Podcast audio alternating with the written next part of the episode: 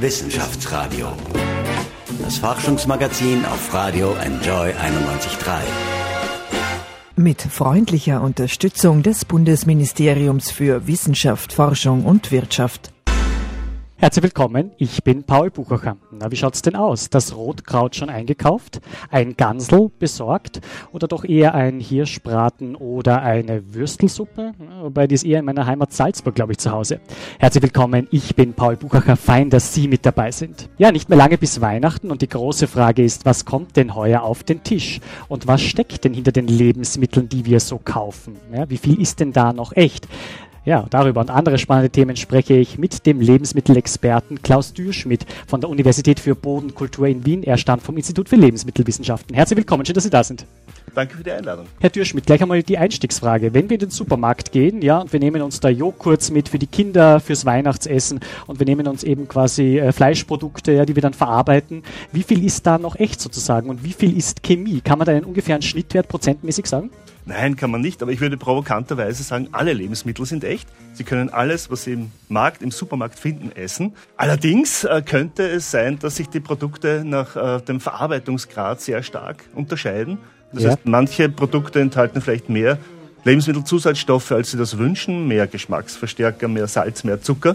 Und äh, es liegt in der Verantwortung von Ihnen als Konsumentin, als Konsument zu entscheiden, wie ernähren Sie sich insgesamt? Welche Produkte wählen Sie? Wählen Sie eher die natürlicheren oder die stärker verarbeiteten? Wozu raten Sie? Ich rate zu den natürlichen, den möglichst wenig verarbeiteten und ich rate dazu, sie selbst zu Hause in der Küche zu verarbeiten. Okay, das ist heute unsere Weihnachtsausgabe. Und was wäre eine Weihnachtssendung ohne große Überraschungen? Und die erste Überraschung, lieber Herr Dürschmidt, haben wir jetzt gleich für Sie. Davon wissen Sie noch gar nichts, aber Sie werden jetzt gleich eine junge Dame kennenlernen. Antonia Hafner ist nämlich unser Gast, Journalismusstudentin an der FAW in der WKW, ja, dem Sitz unseres Senders. Antonia, schön, dass du da bist. Hallo. Ja, ich darf Sie miteinander bekannt machen. Sie haben noch nicht das Vergnügen gehabt. ja. Hallo, Antonia. Äh, Antonia, du hast heute eine ganz spezielle Aufgabe und du zückst auch schon dein Smartphone. Warum? Sozusagen, warum habe ich dich denn gebeten in der Vorbereitung auf diese Sendung? Ich soll meinen Kühlschrank fotografieren, meinen Kühlschrankinhalt. Ja, genau. Äh, das habe ich gesagt. Du hast äh, gesagt, ähm, Kühlschrankinhalt soll sozusagen ähm, von dir fotografiert werden. Das machst du auch gerne in der Wohnung, ja, Ja. in der du gemeinsam mit deinem Freund wohnst. Ich glaube, Genau. das darf man sagen, ja. Und lieber Herr Dürschmidt, jetzt wäre Ihre Aufgabe, bitte schauen Sie sich doch diesen Screenshot des Kühlschrankinhalts an und analysieren Sie sozusagen zu, äh, für uns, wie hat denn Antonia Hafner eingekauft? War das ökologisch bewusst? Was weniger bewusst? Was fällt Ihnen da auf? Wie viel Chemie ist im Kühlschrank? Wie viel ist da echt? Sozusagen, bitte schauen Sie sich den Inhalt des Kühlschranks Verstehe. bitte jetzt an Ja. Beschreiben Sie es uns ein bisschen, denn leider können es ja die Hörerinnen und Hörer gar nicht sehen, sondern nur hören. Ja? Ich sehe einen ziemlich dunklen Kühlschrank. Oh je, ist das Licht ausgefallen? Ist die Lebensmittel alle schlecht geworden? Nein, hoffentlich nicht. Nein, nein, Ja, okay, alles gut. Ich sehe da einen Smoothie, nicht selbst hergestellt. Joghurt, verpackte Paradeiser. Was ist das? Ofen, Käse. Genau, ich glaube, es ist ein Ofenkäse, es ist ein, eine Avocado, müsste drin sein. Ähm, es ist sonst noch ein Gouda, bisschen ein Schinken, habe ich immer daheim. Eine Gurke. Genau. Äpfel interessanterweise. Okay, Paprika. das heißt, du bist schon ein Gemüse- und Obstfan, äh, können wir davon ausgehen, Antonia, oder? Ja, vor allem, ähm, ich habe ja doch lange Fahrtage und da nehme ich mir dann doch immer gerne ein bisschen ein Obst oder ein Gemüse mit, einfach, dass ich ein bisschen was zwischendurch habe. ich sehe da jetzt so ad hoc keine Fleischprodukte. Aha, bist du äh, eine, die kein Fleisch isst, oder? Nein, ich bin keine Vegetarierin. Es ist nur, glaube ich, nur ein Packerl Schinken, aber sonst, ich esse eher wenig Fleisch. Okay, Ja, das ist ernährungsphysiologisch sicher günstig. Die Ernährungswissenschaftler Ja. werden sich freuen. Okay. Wir Österreicher essen viel zu viel Fleisch. Man könnte das um zwei Drittel reduzieren. Das wäre noch immer völlig ausreichend, was die Eiweißversorgung etc. Ja. betrifft. Also insofern ist der Kühlschrank gut befüllt, würde ich sagen. Ich bin nur nicht sicher, ob äh, die Lagerung des Apfels im Kühlschrank ideal ist. Ja. Aha, warum, warum sollte man das nicht tun? Sie verlieren dramatisch an Geschmack, wenn Okay. man sie bei, bei kühler Temperatur lagert. Also das mache ich zum Beispiel auch. Ich tue es Ja. auch im Kühlschrank lagern, aber ich bin da offenbar auch nicht so versiert. Das heißt, ich werde es in Zukunft nicht mehr machen. Das sollte man eher in einer Schale irgendwo haben, oder? Ja. Heraus Okay. bei Zimmertemperatur ist völlig ausreichend. Wunderbar. Okay, alles klar. Ja. Können Sie äh, Antonia Hafner noch weitere Tipps geben, Herr Dürschmidt? Ja, fällt Ihnen noch irgendwas auf und damit auch den Hörerinnen und Hörern, ja? was man im Kühlschrank noch besser machen kann. Um ehrlich zu sein, fehlt mir Der Whisky? ich glaube, in der Tür ist noch ein Wein. Ah, ja, ja, solche ah, ja, Dinge, das sieht man ja. Okay. genau. Also der Wein muss natürlich aus dem Burgenland, aus deiner Heimat wahrscheinlich natürlich, stammen, ja, ja, ist ja klar. Okay, gut. Also das, äh, davon gehen wir jetzt einmal aus. Ja. Mhm. Ansonsten wirkt das alles sehr gesund und, und ja, ich habe da keine Verbesserungsmöglichkeiten. okay, wunderbar. Sie haben diese Aufgabe sehr gut bewältigt, äh, Herr Dürschmidt. Vielen Dank. Ja, äh, das war schon mal die erste von mehreren Überraschungen. Ja, ähm, jetzt äh, darf ich es ja sagen, weil die Sendung hat ja schon begonnen. Ja. Äh, Antone, ich danke dir ganz herzlich fürs Mitmachen. Was kommt denn bei euch zu Hause im Burgenland zu Weihnachten auf den Tisch? Was kochen denn Papa und Mama? Oder vielleicht nur die Mama, weiß ich nicht? Ja, na, ich gemeinsam mit meiner Mama. Das ist ganz unterschiedlich. Also das ist nicht jedes Jahr gleich. Wir haben öfters mal Fisch zu Weihnachten, ganz klassisch. Ähm, letztes Jahr hatten wir so einen Eintopf, so einen Stew mit Guinness. Das war auch sehr, sehr fein. Super, also das klingt sehr gut. Was kommt bei Ihnen heuer auf den Tisch? Haben Sie schon äh, sich für ein Mal entschieden, Natürlich, Herr Natürlich. Ja, Weihnachten okay. strauzt ja nur so vor, vor Regeln und Dingen, die man ja, tun genau. muss und die ja, man genau. nicht tun darf. Und ich muss immer Schweinsbraten äh, kochen mit mm. Kraut, und äh, äh, Knödeln natürlich, mhm. Knödeln. Und okay. Gibt es ein einfaches Weihnachtsmenü, das Sie empfehlen können für die Hörerinnen und Hörer, wo man sagt, da steht man nicht allzu lange in der Küche und trotzdem zaubert man was ganz Tolles auf den Tisch? Ja? Also ich finde Braten immer sehr gut. Ja? Die gibt man in den Ofen und ja, übergießt die ein paar Mal, aber mehr muss man nicht tun. Man muss nicht äh, auf die Minute genau dann den rausnehmen, sondern dreht die Temperatur zurück. Und außerdem, es riecht so hervorragend vor dem Essen schon die ganze Küche und die ganze Wohnung riecht gut nach mhm. diesem Bratenduft. Mhm. Ich werde auch schon ganz hungrig. Wir werden auch in die Kantine gehen, glaube ich, nach dieser Sendung. Danke, Antone, für den Besuch im Studio. Schön, dass du mit dabei gewesen bist. Wissenschaftsradio. Das Forschungsmagazin der FH Wien der WKW.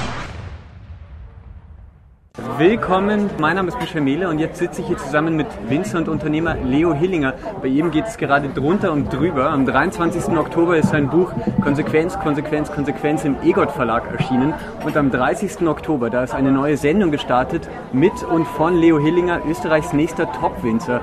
Wie waren denn die Dreharbeiten? Die Dreharbeiten waren extrem lustig.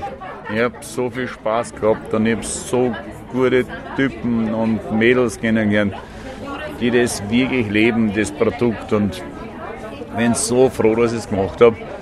Ich hoffe, dass es auch dementsprechend ankommt bei den Zuschauern, dass es weitergeht, weil es einfach eine, eine sensationelle Geschichte ist. Für alle, für den Zuschauer als solches, aber natürlich auch für die Jungwinzer und ich glaube für die ganze Weinszene.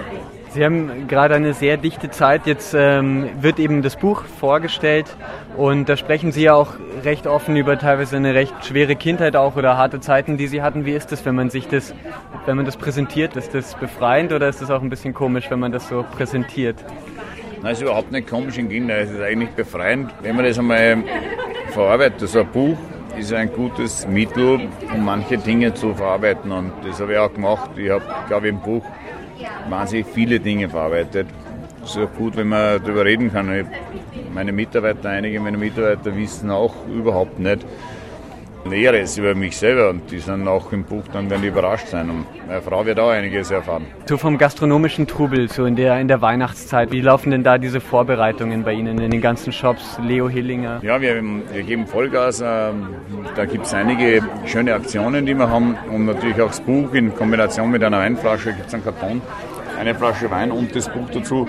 Und dann haben wir ein paar Aktionen, die wir einfach vor Weihnachten, sehr große Weine, die wir einfach vor Weihnachten den Leuten präsentieren wollen, dass die auch einen schönen Wein zum Heiligen Abend haben. Wissenschaftsradio. Forschung einfach erklärt. Präsentiert von der Fachhochschule Wien der WKW auf Radio Enjoy 91.3. Herzlich willkommen zurück bei unserer großen Christmas Live-Sendung des Wissenschaftsradios. Ich bin Paul Buchacher. Fein, dass Sie weiter mit dabei sind. Ja, mein Gast ist Klaus Dürschmidt, Lebensmittelexperte von der Uni für Bodenkultur in Wien. Herr Dürschmidt, in diesen Tagen geht es viel sozusagen darum, dass die EU Giftstoffe aus Pommes frites verbannen will. Ja, wir gehen jetzt auch viel über die Christkindlmärkte. Wir schauen uns sozusagen an, was es da Gutes gibt und da wird die eine oder andere Pommesportion wahrscheinlich verdrückt. Da geht es um Acrylamide sozusagen. Da geht es um irgendwelche Giftstoffe. Können Sie uns ein bisschen erklären, was das genau ist sozusagen, warum die EU das nicht mehr haben möchte? Ich bin jetzt nicht der Toxikologe für das Thema, aber diese Acrylamide entstehen bei äh, Erhitzungsprozessen jenseits der 160 Grad Celsius aus Eiweißen und bestimmten Zuckern. Mhm. Mit denen lebt die Menschheit seit Tausenden von Jahren, mhm. äh, ohne davon zu wissen. und die Toxizität ist erst äh, vor wenigen Jahren, Jahrzehnten mh, erforscht worden und äh, es ist aus Gründen der Prävention einfach notwendig, äh, darauf Acht zu geben, solange man nicht genauer weiß, wie diese Substanzgruppe wirkt und ob sie tatsächlich diese Giftigkeit hat, von der man momentan mhm. ausgeht. Mhm. Also ich würde dazu raten, tatsächlich diese dunkel äh, frittierten Pommes frites zu meiden. Ist es giftig oder nicht, beziehungsweise ist es krebserregend oder nicht? Glyphosat, ja. riesiges Thema in diesen Tagen. Das Bundesland Kärnten wollte ein eigenes Verbot eigentlich durchziehen. Juristinnen und Juristen sagen, das geht eigentlich so nicht. Sozusagen, es mhm. muss über die EU-Ebene gespielt sein. Kanzler Christian Kern oder noch Kanzler Christian Kern hat sich da auch dafür ausgesprochen, dass es Glyphosat nicht in Österreich geben soll. Also dieses Unkrautvernichtungsmittel. Wie stufen Sie Glyphosat ein auf der Basis dessen, was Sie vielleicht auch mit Kolleginnen und Kollegen ähm, besprechen? Das ist doch sicher auch ein sehr aktuelles Thema, über das viel auch diskutiert wird, nicht? Natürlich. Ähm, ich denke, äh, Glyphosat ist, äh, was die Wirkung auf äh, die Menschen über die Ernährung betrifft, eher ein geringes Problem. 95 Prozent aller Lebensmittel, die in Österreich am Markt befinden, enthalten Glyphosat in keinster Weise. Mhm. Nur in 5 Prozent findet man minimale Mengen, mhm. die aber keine gesundheitliche Wirkung aufweisen. Also auch bei den konventionell produzierten Lebensmitteln findet man größtenteils keinerlei mhm. Glyphosat. Mhm. Das heißt, für die, auf, die, auf die gesundheitliche auf den gesundheitlichen Zustand der Konsumentinnen und Konsumenten hat Glyphosat wahrscheinlich keine Wirkung. Aber der ökologische Effekt ist natürlich ein dramatischer, führt mhm. zu einer dramatischen Verringerung der Diversität, wirkt ähm, ganz negativ auf viele, viele Insekten. Und aus diesen ökologischen Gründen, glaube ich, sollte man überlegen, welche Alternativen man dazu entwickeln kann. Also das äh, wäre sehr, sehr wichtig in diesem Zusammenhang. Die Missbrauchsvorwürfe gegenüber dem ÖSV, das zieht immer weitere Kreise. Es geht mittlerweile nicht nur um das Skiinternat Stamms, es geht auch um eine Schule im Stubaital. Ähm, und äh, James Levine, der Stardirigent, ist mittlerweile auch mit ähm, Missbrauchsvorwürfen konfrontiert. Wie sehen Sie denn dieses Hashtag MeToo, dieses Missbrauchsthema?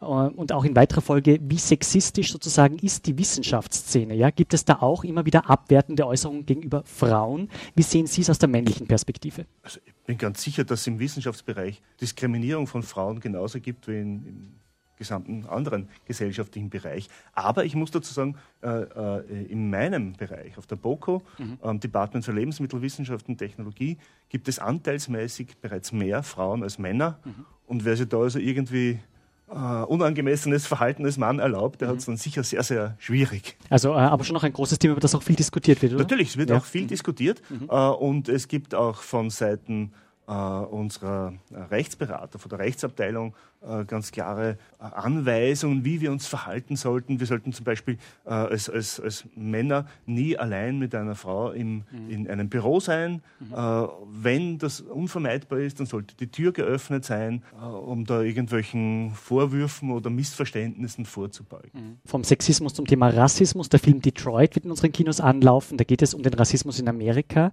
Wie rassistisch ist die Wissenschaftsszene? Orten Sie noch teilweise Rassismus oder ist das überholt? Ist das ein Thema? Thema von gestern? Ich kann nur aus meinem Bereich sprechen. Ich kann da keinerlei Rassismus erkennen.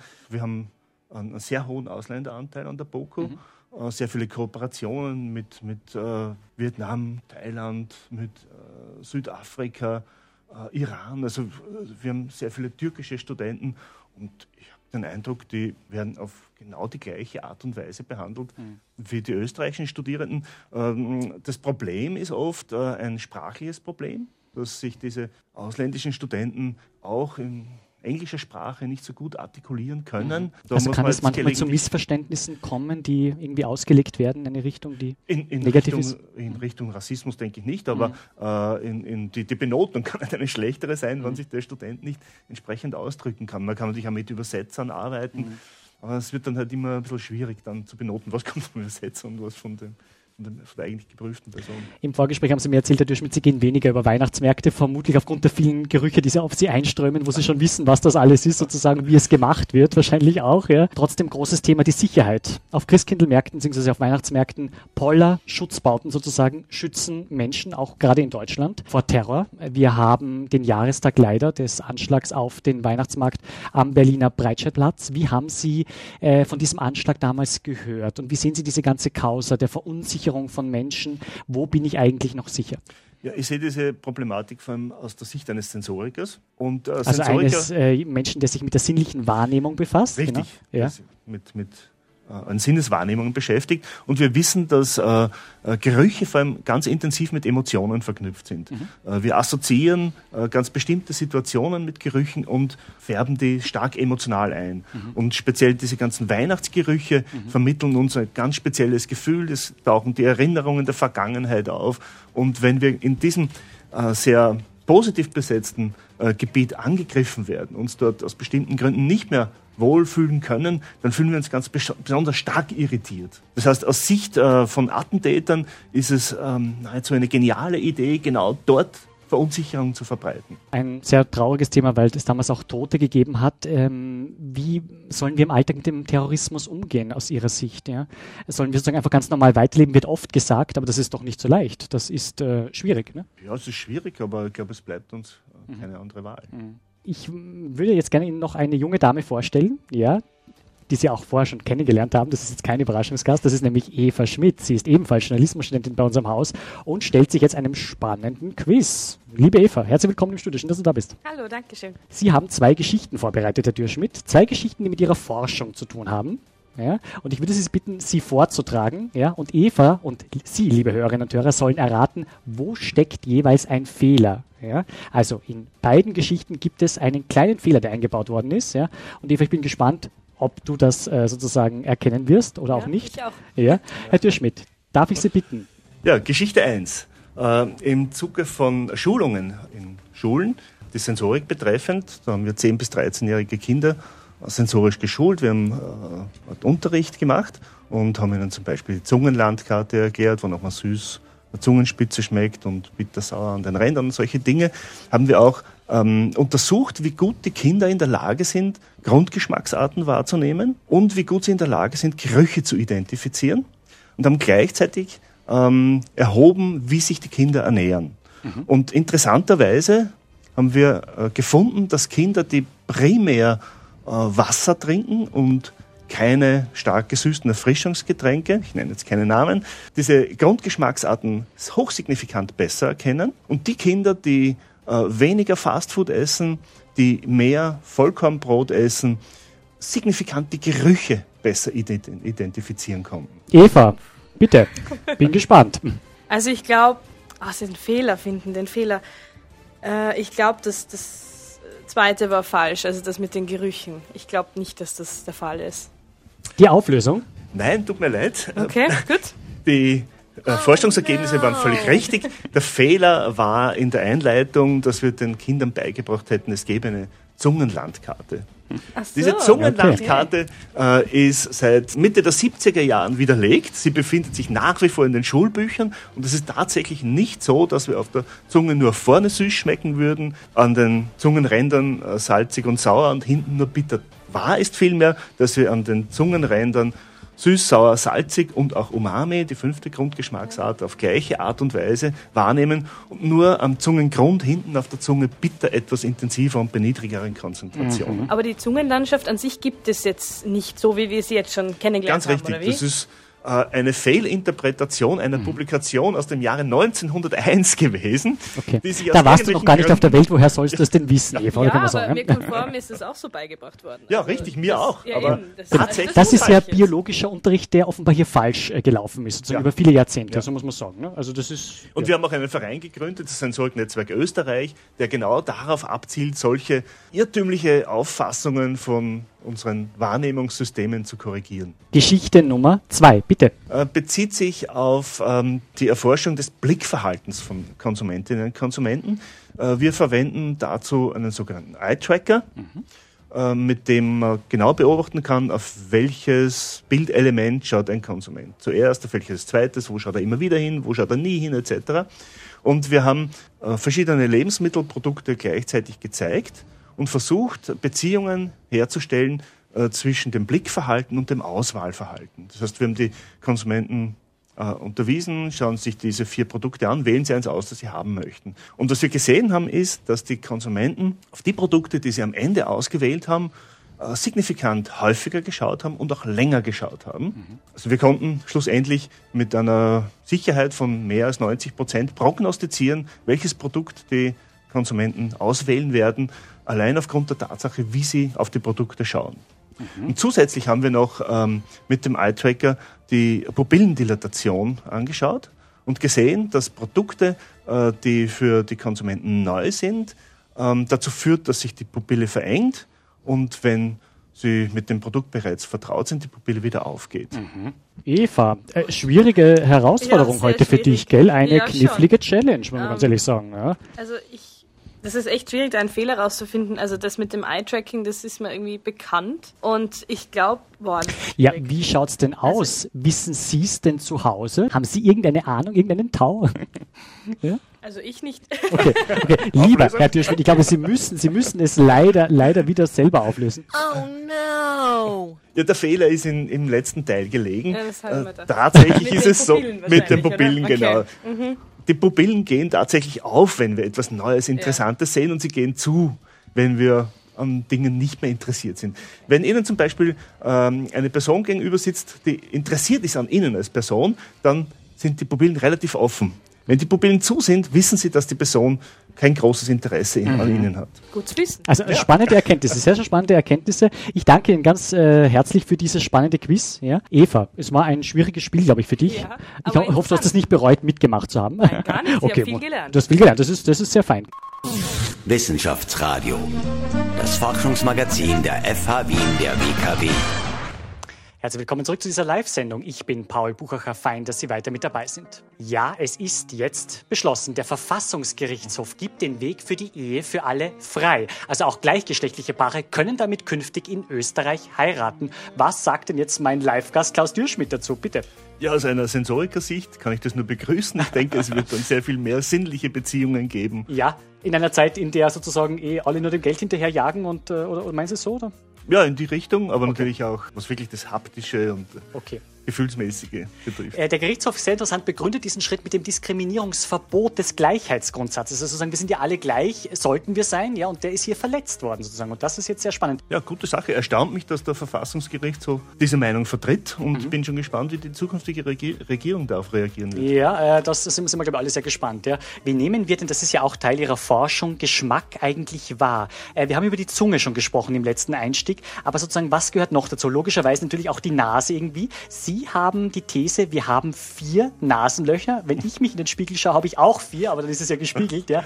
Was meinen Sie mit vier Nasenlöchern? Das ist natürlich keine These, das ist eine physiologische Tatsache, okay, das dass wir Tatsache. vier Nasenlöcher okay. haben. Äh, wir sehen natürlich nur die zwei vorderen Nasenlöcher, ja. mhm. die werden so orthonasale äh, Nasenlöcher bezeichnet und äh, die weiteren zwei Nasenlöcher, die gehen nach, nicht nach vorne, sondern nach hinten in den Rachenraum mhm. und nehmen dort ebenfalls Duftstoffe auf, äh, die, immer, die von den Speisen im Mund kommen mhm. und äh, der Duft, der also über diese retronasalen Nasenlöcher ins Nasendach aufsteigt und mhm. zu einer Riechwahrnehmung führt, der äh, beeinflusst ganz stark, was wir umgangssprachlich als Geschmack äh, beschreiben. Mhm. Da gibt es einen sehr äh, netten Test. Sie brauchen nur äh, die Nase verschließen, mhm. Äh, ein, irgendein Zuckerl in den Mund nehmen ja. mhm. und Sie werden feststellen, dass Sie eigentlich nur die Süße oder die Säure äh, dieses Zuckerls wahrnehmen. Mhm. Sobald Sie dann das Nasenloch wieder freigeben und durchatmen, plötzlich haben mhm. Sie den, den Geruch, sei das Himbeer, Erdbeer des Zuckerls,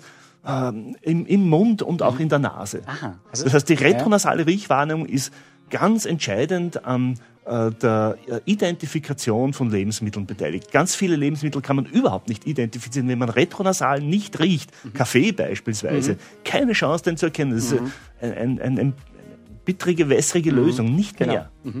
Äh, sehr interessant. Sie haben sich auch mit Vanillejoghurt einmal befasst. Zu sagen, Vanillejoghurt ist vor allem über olfaktorische Faktoren, also quasi über die Nase, ein sehr interessantes Phänomen. Weniger über den Geschmack. Es geht mehr um den Geruch von Vanillejoghurt. Warum ist das so? Vanillejoghurt ähm, ist sehr stark verknüpft mit bestimmten Bedeutungen und mhm. wird über Erfahrung gelernt, dass es in bestimmten Produkten enthalten ist. Vanillekipferl beispielsweise oder, genau. oder besti bestimmte äh, Pudding-Varianten. Mhm. Und ähm, äh, vermittelt uns ein ganz bestimmtes Gefühl der, der Heimeligkeit, der Geborgenheit in der mhm. Regel. Und äh, wir haben in unseren Untersuchungen auch gesehen, äh, dass äh, Vanille sehr stark äh, mit äh, Kindheit und Jugendlichkeit verknüpft wird. Das heißt, wenn wir Vanilleprodukte kaufen, dann kaufen wir uns in gewisser Weise auch immer wieder einen Teil dieser Kindheit und dieser Jugendlichkeit zurück. Mhm. Aktuell wird sehr viel diskutiert, sollen die Geschäfte, denn wir haben heuer den Spezialfall, dass Weihnachten und der vierte Adventssonntag auf einen Tag zusammenfallen, vom liturgischen Kalender her, sollen sozusagen die Geschäfte auch dann offen haben am vierten Adventssonntag, Schrägstrich Weihnachten. Wie sehen Sie diese Debatte?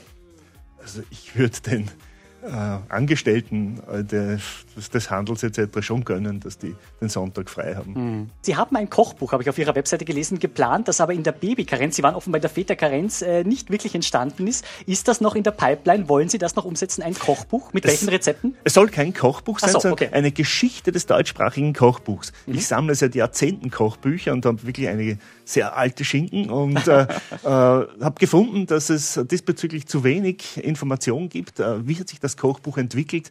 Und bin in meinen zwei Jahren Väterkarenz völlig gescheitert an diesem Projekt, weil okay. ich natürlich sehr viel anderes zu tun hatte, als ja. an dieser Geschichte zu schreiben. Alles klar, okay. Sie äh, haben auch sich einmal befasst mit ORF-Kollegen damals mit dem Thema Salz, bunte Salze, ja, äh, Spezialsalze, die oft sehr teuer sind, ja.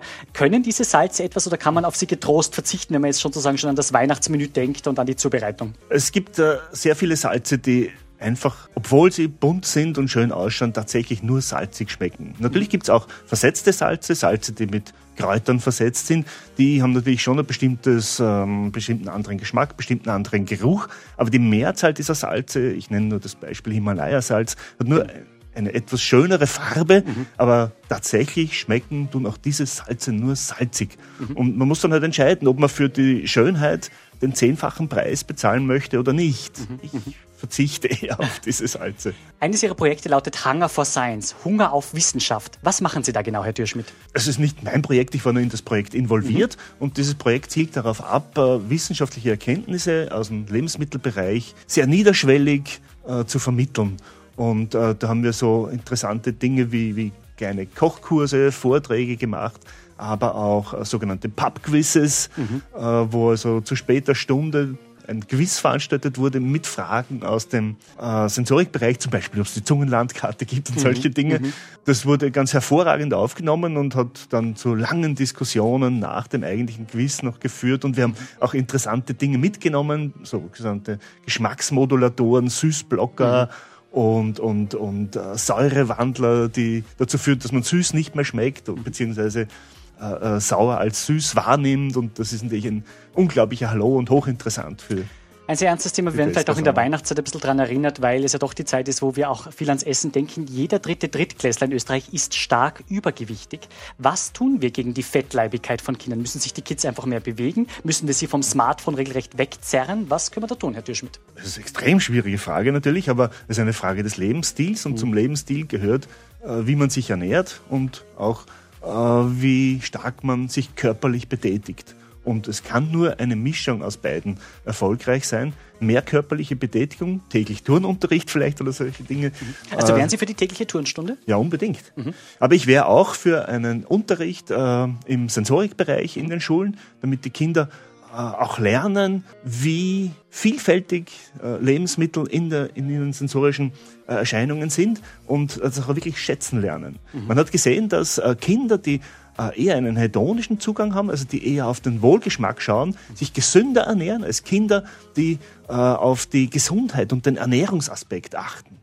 Das ist eine sehr interessante Information, denke ich. Mhm. Es hat also wenig Sinn, den Kindern zu erklären, was sind Kohlenhydrate, Fette und Dings mhm. und so und was ist gesund und nicht gesund. Das führt nicht dazu, dass sich die Kinder gesund ernähren. Mhm. Man muss sie sensorisch schulen, dann ernähren sie sich gesund. Wie sehen Sie denn die Kritik am Konzern Nestle, der sozusagen ja weltumspannend äh, Lebensmittel auch produziert letztlich, ja, und an dem immer wieder Kritik geübt wird, es würden Arbeiter in ärmeren Ländern ausgebeutet. Der Wirtschaftskritiker Jean Ziegler zum Beispiel, ein sehr prominenter Wirtschaftskritiker, ist da ja sehr kritisch. Wie sehen Sie Nestle und die Macht von Konzernen, von Nahrungsmittelkonzernen aller Nestle? International hat Nestle sicher äh, große Macht. Ich äh, kenne Nestle primär aus dem Forschungsbereich. Die haben ganz tolle Forschungseinrichtungen. Das Interessante daran ist, äh, dass sie äh, nur Teile der Forschungsergebnisse publizieren. Mhm ausgewählte Teile und den Rest nur für sich nutzen. Mhm. Das heißt, in gewisser Weise betreibt Nestle und viele andere auch so ein bisschen was wie okkulte, geheime Wissenschaft. Mhm. Und als Wissenschaftler, der im öffentlichen Bereich und an einer öffentlichen Universität arbeitet, arbeitet ähm, blutet dann natürlich ein bisschen das Herz. Mhm. Ähm, aber ich verstehe natürlich, dass sie gewissen ähm, Know-how-Vorsprung mhm. haben wollen und das sicher auch verteidigen. Mhm. Die Weltbevölkerung wird wachsen. Auch Österreich wird bis 2080 10 Millionen Einwohnerinnen und Einwohner haben. Das sagt die Statistik.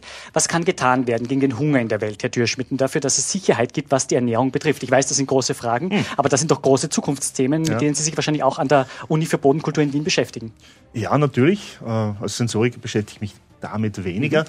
Aber da gibt es sicher ganz, ganz viele Ansätze. Einige meiner biotechnologischen äh, Kollegen werden sicher äh, darauf pochen, dass äh, genetische Methoden zu einer besseren Versorgung der Weltbevölkerung beitragen werden. Mhm. Grüne Biotechnologie, mhm. Genetik. Andere eher ökologisch bewegte werden darauf pochen, dass es ganz wichtig wäre, ökologisch richtig zu produzieren, auch wenn man mehr produzieren muss. Mhm. Man muss die Dinge umstellen, weniger Fleisch produzieren und mehr pflanzliche Produkte produzieren, mhm. äh, dann kann die Versorgung der Weltbevölkerung auch garantiert werden. Wie holen wir uns die Nährungsstoffe, die wir dann quasi mit weniger Fleischkonsum ja doch brauchen? Wie holen wir uns die wieder herein sozusagen? Ja, wenn Sie auf die Adipositas raten, dann verzehren wir ohnehin zu viel mhm. äh, Nährstoffe. Also gerade in Österreich offenbar, ja. Mhm. Ja, die Übergewichtsrate ist, ist erschreckend, bis zu 30 Prozent. Also, ähm, also mehr als ein Viertel. Mhm. Ja, das heißt, äh, wir sind eh dazu angehalten, weniger von diesen extrem nährstoffdichten Lebensmitteln zu uns zu nehmen. Mhm. An welchem großen Zukunftsprojekt arbeiten Sie denn aktuell an Ihrem Institut für Lebensmittelwissenschaften, Herr Dürschmidt? Womit befassen Sie sich,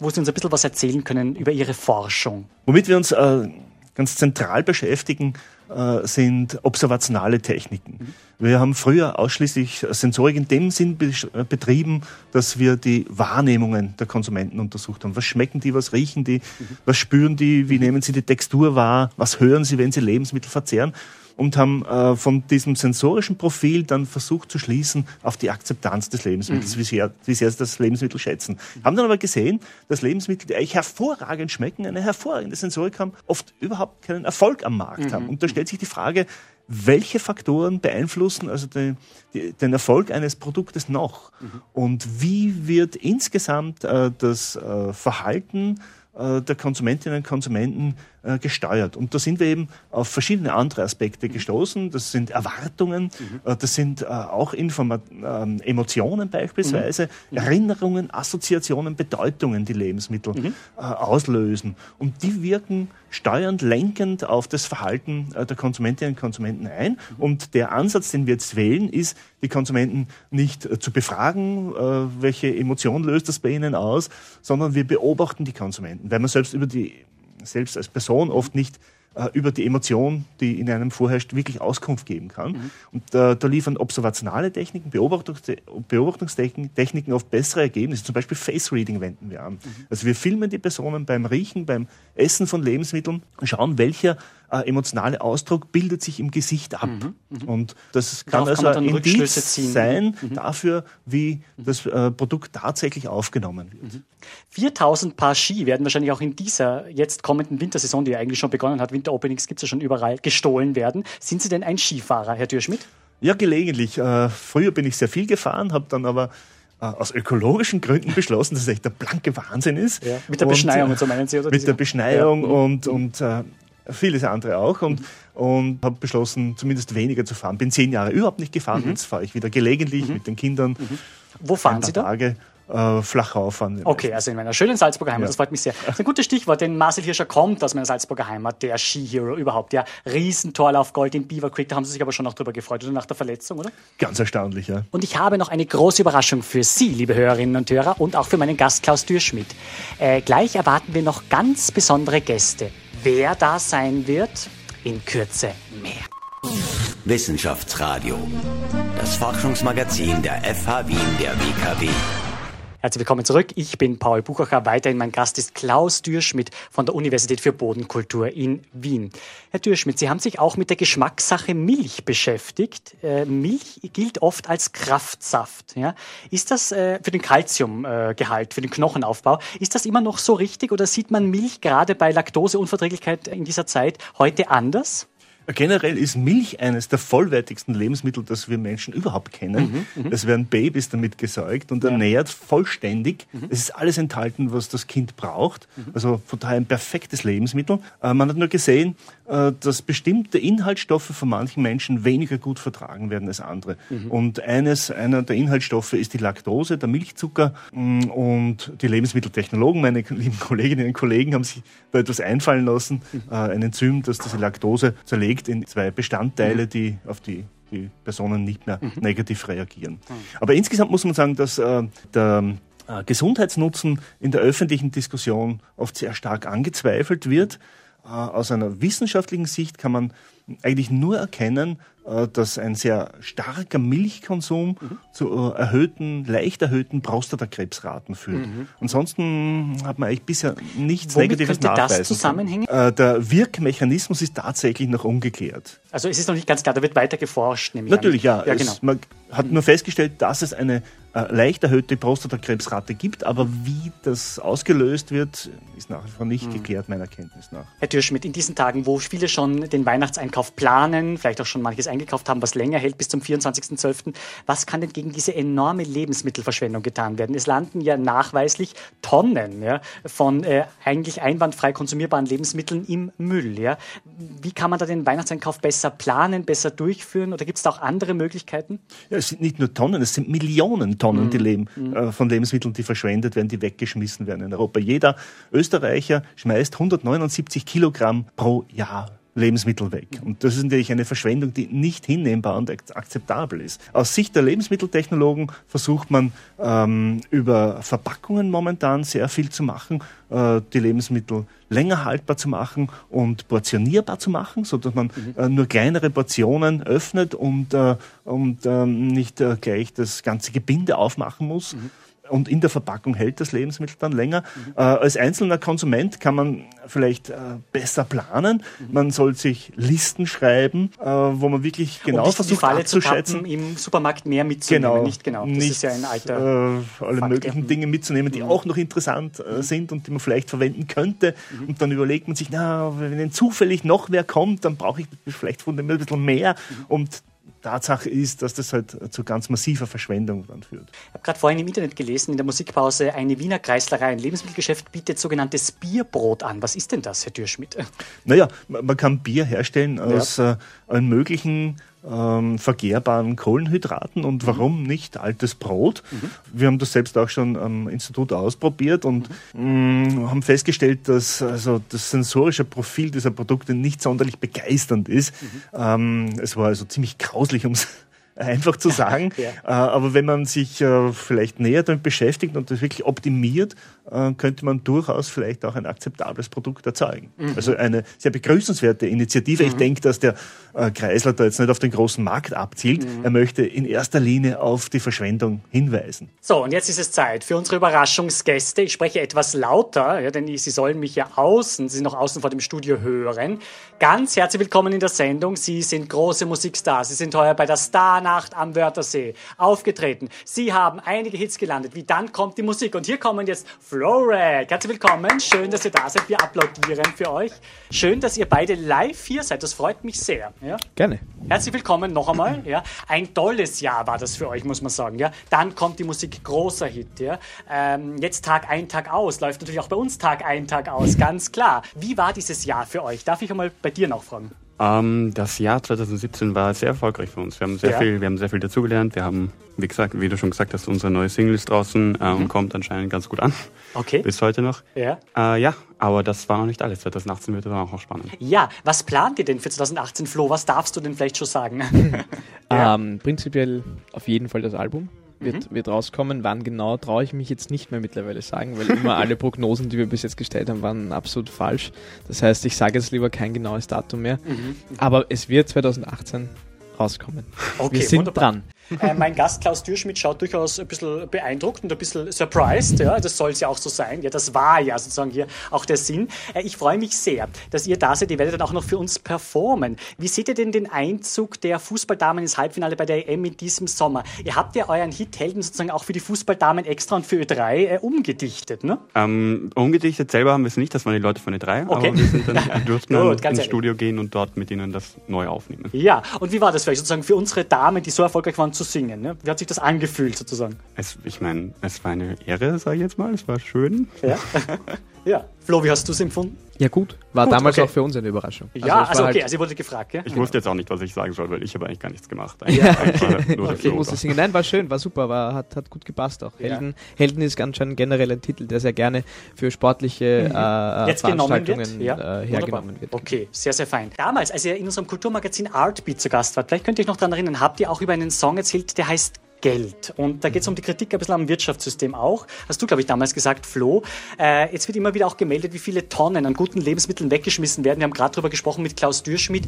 Wie denkt ihr, kann man gegen Lebensmittelverschwendung vorgehen? Was kann der Einzelne tun? Naja, es ist prinzipiell, glaube ich, mittlerweile wird halt sehr, wie soll man das sagen? Es wird halt einfach konsumiert und, und, und generell einfach auch schon wenn du, Unbedacht. wenn du unbedacht, Unbedacht. natürlich konsumiert. Und wenn du, wenn du Dinge kaufst in, und Lebensmittel, die halt so und so abgepackt sind schon, in Portionen, die vielleicht äh, da schon einfach gar nicht mehr äh, auch essbar dann sind für viele. Also ich zum Beispiel, als ich, ich lebe alleine, ich habe einen, einen eigenen Haushalt.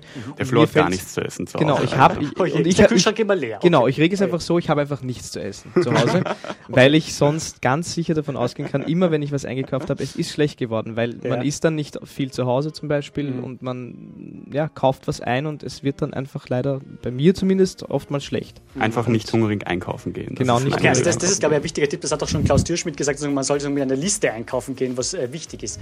Ähm, jetzt noch die Frage, wie habt ihr denn diesen Auftritt bei der Star-Nacht am Wörthersee erlebt? Da waren ja große Stars dabei, zum Beispiel Melanie C. war da vor Ort und natürlich auch Sidney Youngblood. Ja? Kennt ihr den überhaupt, diesen 80er-Sänger? Ja? Natürlich, ja. Das war sicher toll, da mitzuwirken, oder? Ja, auf jeden Fall. War gut. Schön, okay. Flo, darf ich dich bitten, ein paar Takte zumindest a cappella anzusingen? Von Tag ein, Von Tag Tag ein, aus? Tag aus, bitte, bitte, bitte. Ja. Natürlich. Und gibt es noch einen Lieblingsweihnachtssong äh, von euch beiden, wo ihr sagt, ja, da würdet ihr auch noch ein paar Takte anstimmen? Kann gerne ein Rock-Pop-Weihnachtslied sein, von einem anderen Interpreten, oder auch ein Klassiker, sozusagen wie äh, Stille Nacht oder sowas. Ne? Ich überlege gerade, Bitte, ja, ob, ich genau. ein, ob ich ein Lieblingsweihnachtslied habe. Wir haben mal ein Weihnachtslied Medley gemacht. Das fand ich lustig. Ja. Aber was, was habt ihr da gesungen? Könnt ihr euch noch erinnern? Oder? Boah, einiges. Stille Nacht war auf jeden Fall auch dabei und, Mhm. und ähm, O Tannenbaum war prinzipiell der, der Refrain. also es Ja, war, ja, es war okay. immer O Tannenbaum, wie grün sind deine Blätter, O Tannenbaum. Das finde ich super. Äh, würdest du mir ein paar Takte des, der, der ersten Strophe von Tag ein, Tag aus ein bisschen ansingen, a cappella? ja. Und dann ganz kurz ein bisschen was von O Tannenbaum. nein, weil das spielen wir ja eigentlich nie. Ja? Also das, das ist ja sozusagen hier bei uns, äh, kommt das einfach, bei uns kommen die Rock-Pop-Weihnachtshits vor. Ja? Also, ja? okay, Tag ein, Tag aus, ja. Bitte, ja. Jetzt live hier ist er. Hier ist Flo von Florek. Live. A cappella. Tag ein, Tag aus. Viel Spaß. Die ersten Sonnenstrahlen sind immer gleich, ein monotones Piepen, zu immer gleichen Zeit, meist singen Vögel, mm, außer wenn's im Winter schneit. Von meinem Haus bis zum Bus sind es fünf Minuten zu Fuß. Ich bin der Einzige, der hier geht und doch zeigt mir ein Trampelpfad den Weg, o Tannenbaum. Wie grün sind deine Blätter, o Tannenbaum. Wow, das war jetzt aber sehr schön gelöst. Grandios. Das ist dafür, glaube ich, wirklich mal ein Applaus. Ja, genau. Also wirklich, wirklich eine tolle Sache. Ja, wir applaudieren hier im Studio. Ja, also das, das hat mir sehr, sehr gut gefallen. Wunderbar. Ja, Jungs, dann wünsche ich euch sozusagen schon jetzt viel Erfolg ja, für das Vielen neue Dank. Jahr. Danke fürs Live-Kommen. Ja. Wo findet man denn alle Infos, was Florek gerade so machen? Bitte. Äh, auf, auf Facebook. Einfach auf Facebook Ja, schauen genau. oder auf Instagram. Ihr habt ja keine eigene Webseite, glaube ich. Ihr habt einfach alles auf Facebook vor allem, glaube ich. noch nicht. Noch, Noch nicht. Ah, da ist was in der Mache, oder? Ja, auf jeden Fall. Wir arbeiten dran. Ah, okay, super. Gut. Das kommt dann mit dem Album irgendwann Okay, wunderbar. 2020. Also man findet euch auf Facebook, das ist sehr gut. Auf welchen Social Media findet man euch denn noch? auf Instagram, äh, theoretisch auch auf Twitter, wenn, wir euch da, wenn ihr uns da schreiben wollt, klar.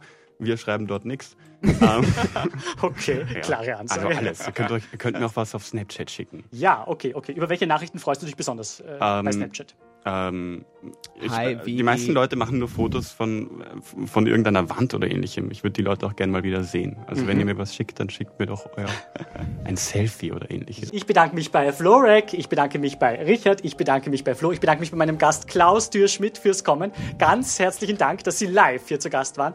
Und das war sie, die große Weihnachtsausgabe des Wissenschaftsradios. Danke, dass Sie mit dabei waren. Ja, nach der Weihnachtspause im Jänner, da freuen wir uns dann sehr auf ein Wiederhören mit sehr spannenden Gästen. Unter anderem ist zum Beispiel Zukunft Zukunftsforscher Matthias Horks zu Gast und wird erzählen sozusagen, was uns 2018 so erwartet und in der Zukunft und auch ein spannendes Streitgespräch mit Konrad Paul Lissmann, dem bekannten Philosophen, steht auch an. Ja? Also ich glaube, wird eine spannende Sendung. Danke fürs Dabeisein und schon jetzt frohe Weihnachten. Wissenschaftsradio, das Forschungsmagazin. Jeden Dienstag von 10 bis 11. Alle Infos unter enjoyradio.at.